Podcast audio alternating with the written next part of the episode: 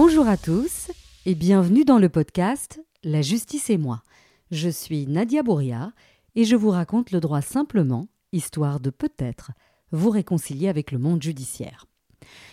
Dans l'épisode d'aujourd'hui, je jette un coup de projecteur sur une situation particulière, celle de l'expatriation et plus précisément euh, la séparation ou le divorce dans un contexte international. C'est euh, l'une de mes clientes, euh, Lina, qui m'a inspiré cet épisode. Lina est française, psychologue de formation, elle est mariée à Julien et ensemble, ils ont un enfant âgé de 8 ans. Alors Julien poursuit cette magnifique carrière à l'international. Ils ont ensemble à Dallas, Berlin, Shanghai et dernièrement ils se sont euh, installés à Bruxelles en Belgique. L'entente euh, actuellement dans le couple n'est plus du tout au beau fixe et euh, Lina estime que la séparation euh, et le divorce sont inéluctables. Mais elle se pose, à juste titre, de très nombreuses questions. Comment s'y prendre lorsqu'on est loin de chez soi, loin de sa famille, ou déposer euh, sa demande en divorce et comment cela se passe pour les enfants? Une série d'interrogations auxquelles je vais essayer de répondre.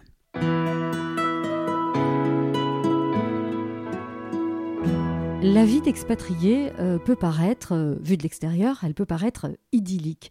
Euh, on vit à l'étranger, la plupart du temps dans des quartiers huppés de sa ville. Les enfants fréquentent souvent une école internationale.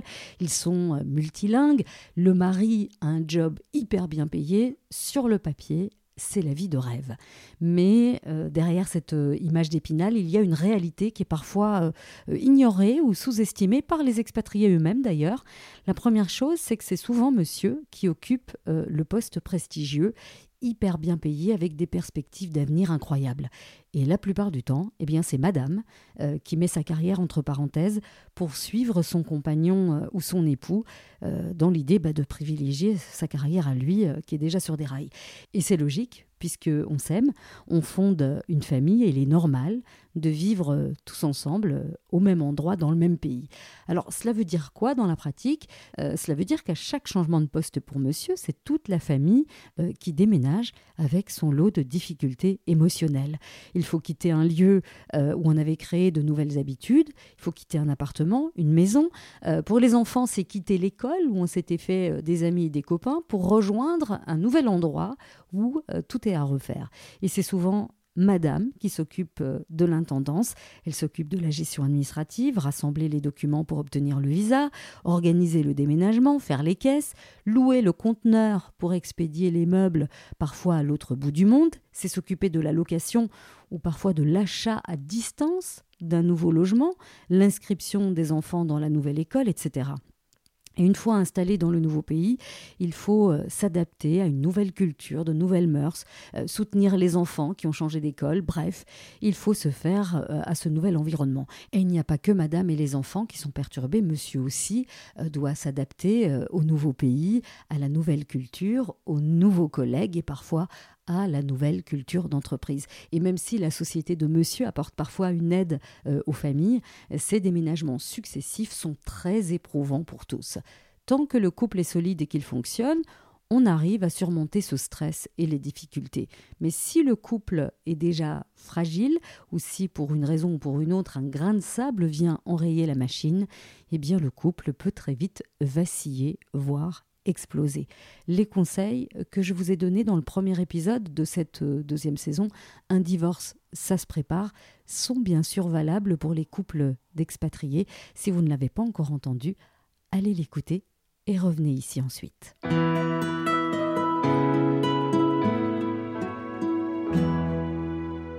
Les couples rencontrent à un moment ou à un autre une crise, elle sera difficile euh, à surmonter, mais la détresse est encore plus grande pour les couples d'expatriés et en particulier pour les femmes qui ont euh, décidé de suivre leur conjoint à l'étranger. Alors pourquoi? Eh bien parce qu'il y a d'abord l'isolement. Elles sont isolées. La famille, les amis sont loin. Lorsqu'on change de pays régulièrement, on se fait des copines, on se fait des amis, mais son clan, s'attribue et souvent resté dans le pays d'origine. Alors il est euh, difficile de faire un Skype ou un Zoom euh, avec ses parents pour se plaindre de difficultés qui peuvent paraître anodines aux yeux des autres parce que vous êtes euh, censé vivre une vie de star. Il est extrêmement difficile euh, pour les épouses en expatriation de trouver une oreille attentive, même si la solidarité entre expatriés euh, francophones est une réalité cet isolement est, souvent euh, source de détresse psychologique il ne faut pas rester seul. Il ne faut pas hésiter euh, à parler à d'autres femmes euh, qui ont vécu la même situation ou consulter carrément un psychologue ou un coach. Il y a, en plus de l'isolement, la fragilité économique ces épouses sont fragilisées parce que souvent elles ne travaillent pas et ce n'est pas toujours un choix.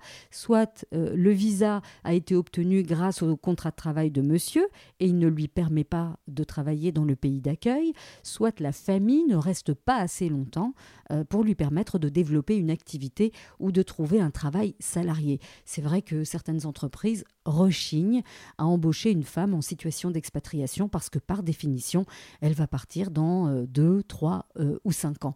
Cet isolement et cette dépendance économique peut être très mal vécu par certaines femmes et avoir une répercussion négative sur le couple euh, et la famille si euh, les tensions dans le couple se muent en difficulté conjugale, certaines femmes vont basculer dans une situation cauchemardesque parce qu'elles sont loin de chez elles et qu'elles ne peuvent tout simplement pas partir puisqu'elles n'ont pas euh, les moyens.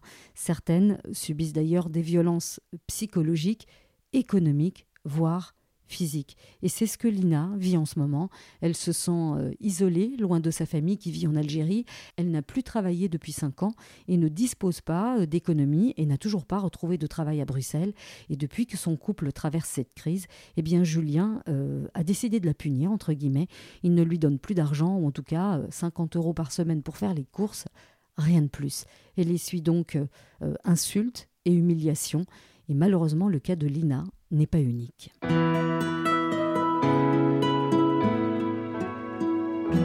Quels sont les réflexes à adopter lorsque l'on rencontre ce genre de difficultés conjugales, que l'on soit au bout du monde ou à quelques centaines de kilomètres de chez soi?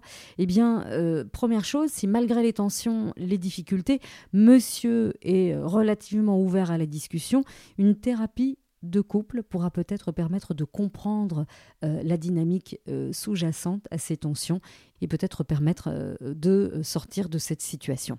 Si monsieur est réfractaire, n'hésitez pas à vous voir un thérapeute ou un coach pour vous aider à garder la tête hors de l'eau. Rapprochez-vous également des associations de femmes francophones. Il y en a sans doute dans votre ville. Elles pourront à minima vous apporter du soutien. Il y a également des groupes d'entraide d'expats sur Facebook. Ce sont des mines d'or. Demandez-y des conseils ou de l'aide, peut-être de façon anonyme si vous n'avez pas envie que votre mari l'apprenne euh, ou si vous souhaitez euh, rester discrète euh, sur votre situation. Rapprochez-vous également des associations locales, surtout si vous parlez la langue. Elles disposent d'ailleurs d'un réseau important et elles pourront vous orienter ou vous venir en aide en vous expliquant les démarches possibles dans le pays d'accueil. Elles pourront même vous indiquer si vous pouvez bénéficier d'une aide sociale, d'une aide juridictionnelle ou autre. Vous pouvez aussi prendre contact avec votre consulat ou votre ambassade Prenez simplement euh, rendez-vous avec le ou la consul euh, qui a sans doute euh, lui-même ou elle-même un, réseau sur place. Alors les consulats et les ambassades ne disposent pas à proprement parler d'un service social, mais ils pourront vous apporter un certain nombre d'aides, à commencer par le remplacement de vos pièces d'identité en cas de nécessité.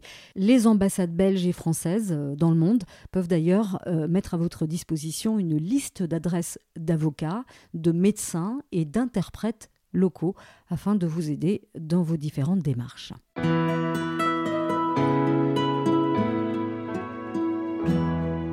Si votre situation a atteint un point de non-retour et que vous souhaitez euh, vous séparer ou divorcer, ce n'est pas facile lorsqu'on est dans son pays d'origine, c'est carrément vertigineux euh, à l'étranger.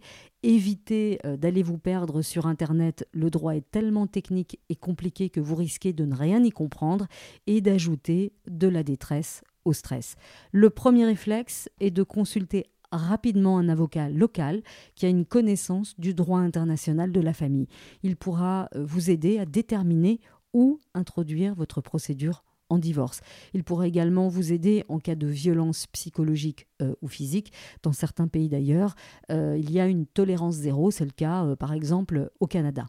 Le Graal, c'est de trouver un avocat binational qui pourra vous recevoir dans votre langue maternelle et qui pourra, le cas échéant, également naviguer entre le droit de votre pays d'accueil et le droit de votre pays d'origine, donc le droit français ou le droit belge. S'il n'y en a pas, donc s'il n'y a pas d'avocat binational dans votre ville, consultez donc un avocat local spécialisé en droit international de la famille, mais posez-lui impérativement la question suivante. Demandez-lui s'il fait partie euh, d'un réseau euh, d'avocats international ou demandez-lui s'il dispose d'un correspondant dans votre pays euh, d'origine. Cela facilitera les échanges d'informations.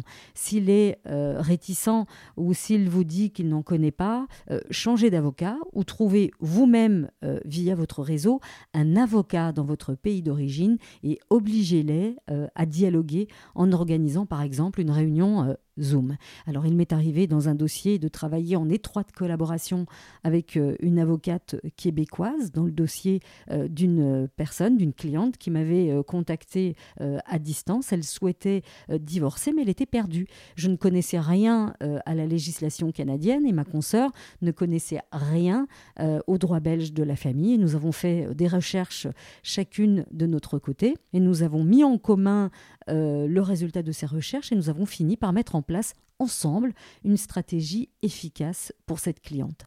Alors attention, évitez absolument de rentrer chez vous avec vos enfants sous le bras sans l'accord de monsieur, sinon il s'agira d'un enlèvement international d'enfants. Autre difficulté, si votre titre de séjour et celui des enfants euh, dépendent du visa de travail de monsieur, vous ne pourrez pas non plus euh, quitter le territoire comme bon vous semble. Faites-vous expliquer euh, les démarches à effectuer et les comportements à éviter. dans certains pays, en effet, un simple écart de conduite que vous pourriez considérer comme anodin peut vous mener malheureusement en prison ou vous mener à une expulsion du territoire.